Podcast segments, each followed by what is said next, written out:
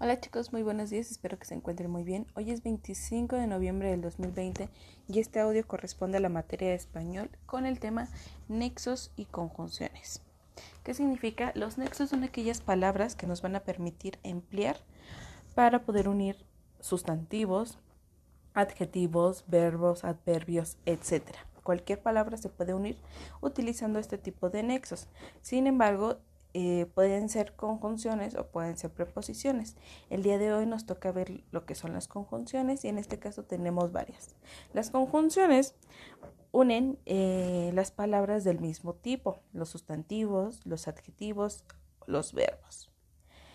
En cuanto a las expresiones y oraciones. Entonces tenemos tres tipos de conjunciones. Las primeras son las copulativas, que aportan el sentido de suma o acumulación. O sea, se utiliza el i, e o ni. ¿Sale? Para utilizar la conjunción e, esta se utiliza cuando la siguiente palabra empieza con i. Un ejemplo, aguja e hilo. Aunque empiece la palabra con h, podemos utilizar este, la E o se debe de utilizar. Es una regla gramatical. No podemos poner aguja y hilo, ¿sale? Siempre que la siguiente palabra empiece con I, ya sea con I latina o con la H e I, vamos a colocar la E, ¿sale? Siempre.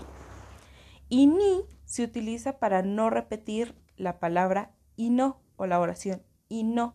Se diría eh, en otros aspectos. En caso de las conjunciones disyuntivas, dan idea de una opinión, que serían los ejemplos o, u, bien o ya, ¿sale? Son esos cuatro. O, u, bien o ya. La u se utiliza cuando las palabras siguientes comienzan con la letra o. U, o, con h, ¿sale?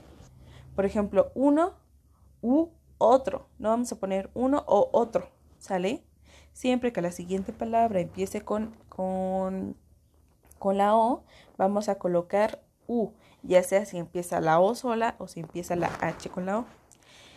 Y por último están las conjunciones adversativas, que significan la oposición.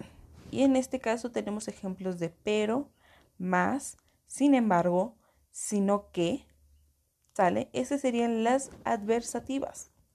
Ahora, ¿qué vamos a realizar el día de hoy? Bueno, en su cuadernillo de trabajo tiene la actividad número 12. En esta dice, escribe las conjunciones que correspondan en el siguiente texto. Recuerden las, este, las conjunciones que hemos estado trabajando. Ahí yo les puse disyuntiva, copulativa o adversativa. Tienen que cambiarlo a esta manera o poner un nexo que corresponda a esta manera y complete de una mejor manera eh, el texto. La segunda actividad que estarían realizando el día de hoy es que van a tener que completar igual las oraciones con el tipo de conjunción que se menciona. Por ejemplo, en la primera son copulativas, en la segunda son disyuntivas y en la tercera son adversativas. ¿Sale? Y la última actividad que estarían realizando el día de hoy es lee el texto y rodea todas aquellas conjunciones que encuentres, que encuentres ya sean este, copulativas, disyuntivas o adversativas, todas las que encuentres. Si tienes duda todavía sobre este tipo de conjunciones, me puedes mandar mensaje y, y te lo responderé.